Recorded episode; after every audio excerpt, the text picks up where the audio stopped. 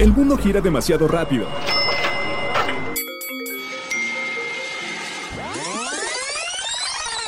Mejor, tómate un break. La hora del break. ¿Qué tal? ¿Cómo están? Bienvenidos al episodio número 16 de esta segunda temporada de La Hora del Break. Yo soy Liz Gómez, casi cerramos el año y déjenme decirles que casi estamos cerrando también la segunda temporada. Pero sin más, por favor, acompáñenme a disfrutar de este episodio.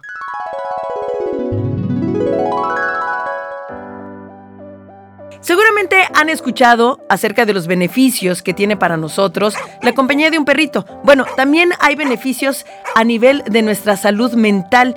Sí, así como lo están escuchando, y resulta que ayudan a reducir el estrés en estudiantes universitarios. Un equipo de investigadores de la Universidad Estatal de Washington analizó los niveles de cortisol de más de 200 estudiantes sometidos a estrés debido a los exámenes o a la necesidad de encontrar trabajo. Y bueno, el grupo que interactuaba con perros o gatos experimentó una disminución significativa en los niveles de esta hormona, o sea, del estrés. También nos ayudan a tener menos ansiedad, ya que nos ayudan a relajarnos, a sentirnos menos ansiosos. Y hablando de estrés y ansiedad, también son muy buenos los perritos con los niños. Sí, resulta que, de acuerdo con la revista Journal of Clinical Child, se muestra que los niños que están sometidos a un evento estresante y pueden o tienen la oportunidad de interactuar con un perrito, bueno, disminuye muchísimo la ansiedad en ellos. También ayuda, hablando de niños, a quienes tienen el famoso TDA, o sea, el trastorno por déficit de atención e hiperactividad. Les ayuda muchísimo como calmante la compañía de este animal. Seguimos con los niños, que es un aliado en la consulta del pediatra como lo escuchan. Resulta que cuando un perrito se encuentra en una revisión pediátrica, los niños experimentan descensos en la presión arterial, la frecuencia cardíaca y también la angustia. Ahora, ya en los adultos nos ayuda a reducir el estrés, ya aumenta la secreción de oxitocina, la famosa hormona que nos hace sentir bien, que nos hace sentir felices. De hecho, y está comprobado que este es un vínculo muy parecido al que se crea entre las madres y sus bebés. Ahora, en cuanto a las personas mayores, un estudio publicado el año pasado por Mental Health reveló los múltiples beneficios que tiene para las personas adultas mayores la compañía de un perrito, ya que les ayuda a reducir la soledad, fomentan la socialización y les dan un propósito y también un significado. Además, por supuesto, les ayuda a reducir completamente la sensación de soledad. Por eso y muchas cosas más, tengan un perrito. Adopten, eso sí, no compren, adopten.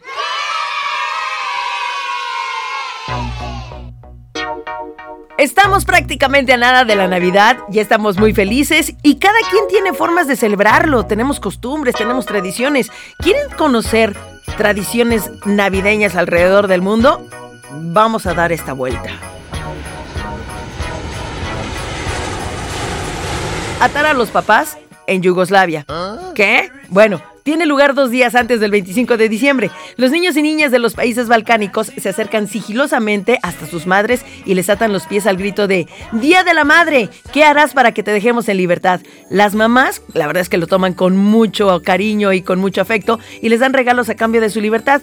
Días después, los pequeños repiten la estrategia, pero ahora con su papá, que él les colma de más presentes. ¡Miren, les barre bien! ¡Qué cosa! República Checa, lanzar zapatos de espaldas.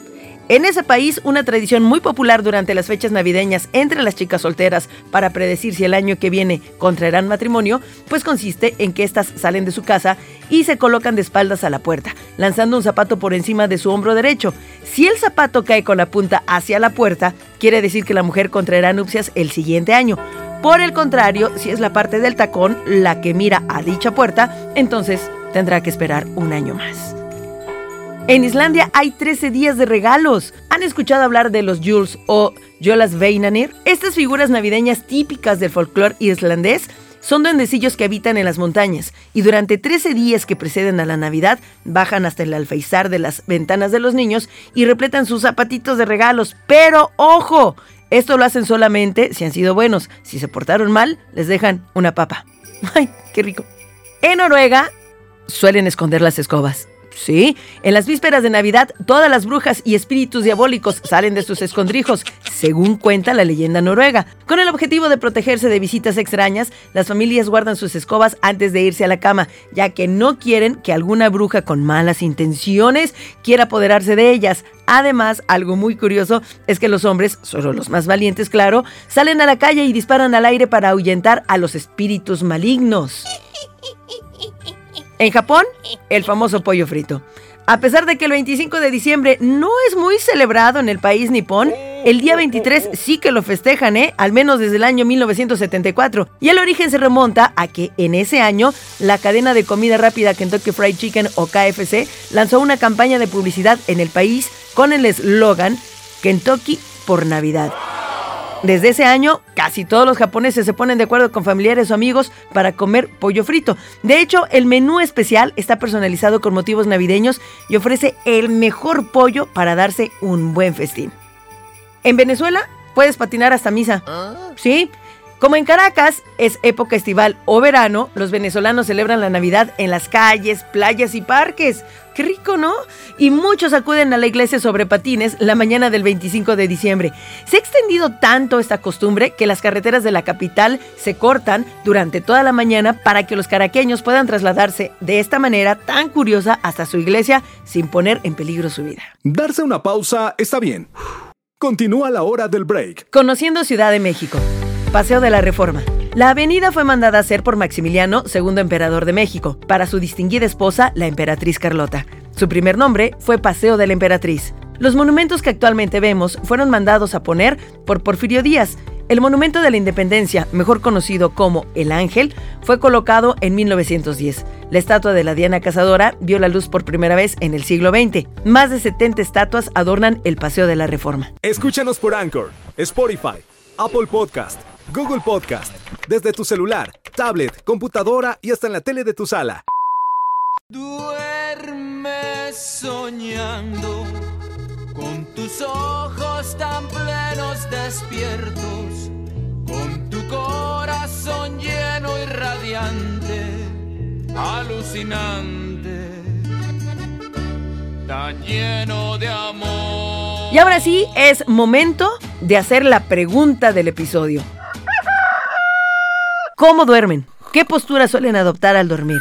Dejamos la encuesta a través de las redes sociales y muchísimas gracias a todos los que han dejado sus comentarios. En Twitter me encuentran como arroba yo soy Liz Gómez. Fíjense, 54.1% dicen que duermen de lado, o sea, en la famosa posición fetal. 35.1% dicen que se mueven mucho, o sea, no tienen una sola posición.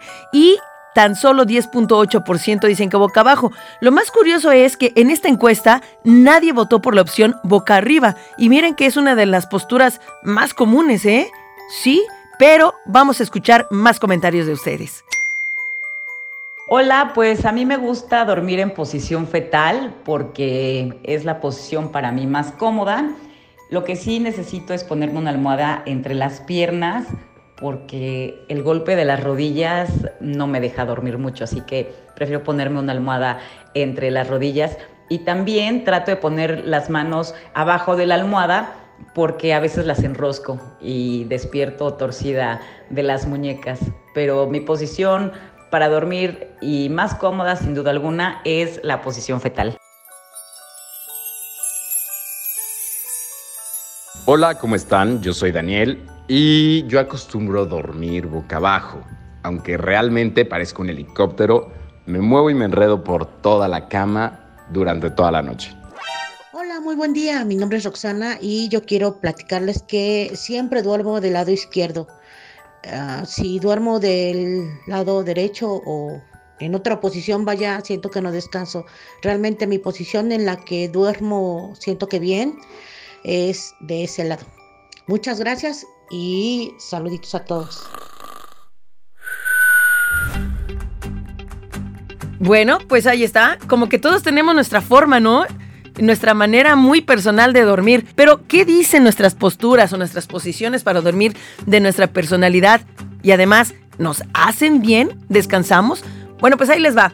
Posición fetal es la más común particularmente entre mujeres, y se le relaciona con la timidez y la sensibilidad.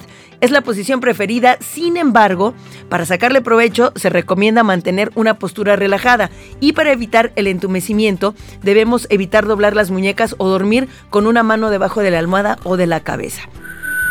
La posición de lado con brazos extendidos refleja a personas de naturaleza abierta pero algo desconfiadas y necias. Expertos recomiendan esta posición porque ayuda a aliviar los ronquidos, dolor lumbar y a mejorar la digestión, pero ojo, dormir sobre el lado derecho puede empeorar los síntomas de reflujo ácido y otros problemas digestivos. Dormir sobre el lado izquierdo mantiene el estómago por debajo del esófago y entonces dificulta que sube el ácido del estómago. Dormir de lado durante el embarazo se asocia también con una mejor salud materna y fetal, además de promover el flujo sanguíneo y aliviar la presión sobre el útero. Mm. Posición boca abajo. Está relacionada con una naturaleza sociable, pero con una versión a las críticas. Dormir boca abajo puede ayudar a superar la apnea y los ronquidos, pero por lo general no se recomienda ya que ejerce presión sobre el cuello y la zona lumbar. Esta tensión puede desalinear la columna y causar dolores durante el día. Así que ojo con esa. Y la posición boca arriba. Esta posición distribuye el peso corporal de manera uniforme y ayuda a tener un sueño más reparador. Al no apretar la cara contra la almohada, esta posición ayuda a evitar arrugas en la cara. Eso está genial. La recomendación es colocar una pequeña almohada o una toalla enrollada bajo las rodillas para que la columna mantenga su curva. Lo mismo podemos hacer en el cuello por si se llega a molestar al dormir boca arriba. Ahora, si roncan, tienen alergias o acidez estomacal, prueben con una almohada de cuña para elevar la cabeza. Posición estrella de mar. Es dormir boca arriba con los brazos en alto y las piernas ligeramente separadas. Está relacionada con una mayor probabilidad de sonambulismo, ¿eh? Procura no dormir con los brazos encima de la cabeza para evitar que te entumas. Sigue a La Zarza en sus redes sociales, Facebook e Instagram. Pastelerías La Zarza. Ya huele Navidad y si huele Navidad es que sabe a Navidad. Y para eso están los dulces navideños de Pastelerías La Zarza. Disfruten de estas fechas decembrinas con el sabor de los riquísimos dulces navideños. Polvorones de chocolate, polvorones de almendra, mantecados, bolitas de nuez o también pueden optar por el mix navideño, que son piezas mixtas de mantecados, polvorones de almendra y polvorones de chocolate. Disfrútenlos ¿eh? y aprovechen porque está disponible solo en diciembre. Siempre hay una sucursal de Pastelerías La Zarza cerca de ti. Búscala en Puebla, Tlaxcala, Morelos, Hidalgo, Veracruz y Ciudad de México.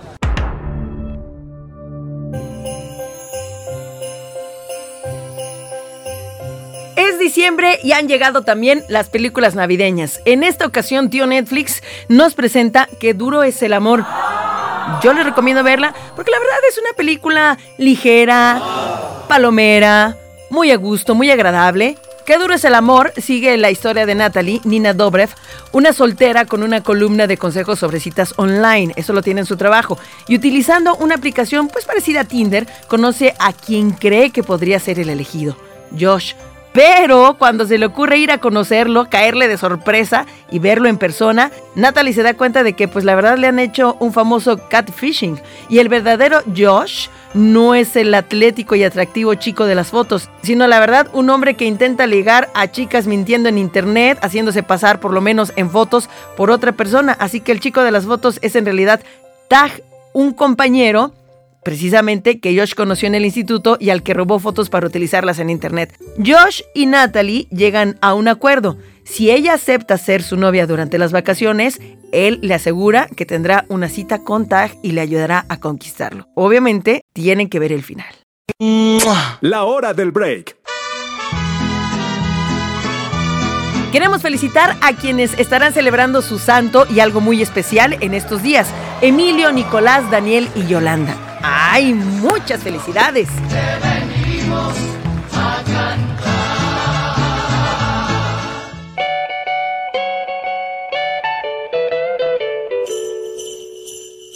Antes de despedirnos, les dejo este buen dato sobre una tradición de decorar en Navidad. Resulta que una investigación científica publicada por el Journal of Environmental Psychology afirma que las personas que decoran de Navidad con antelación son más felices. En estas personas el espíritu navideño reduce la ansiedad, el estrés y la negatividad. Además fomenta la felicidad contagiosa, convirtiéndose en personas más amables, solidarias, positivas y con una mayor facilidad de perdonar. A ver, díganme, ¿ustedes desde cuándo empiezan a decorar de Navidad? Me despido, muchísimas gracias. Gracias por ser parte de la hora del break. Yo soy Liz Gómez y recuerden estar pendientes de nuestros siguientes episodios.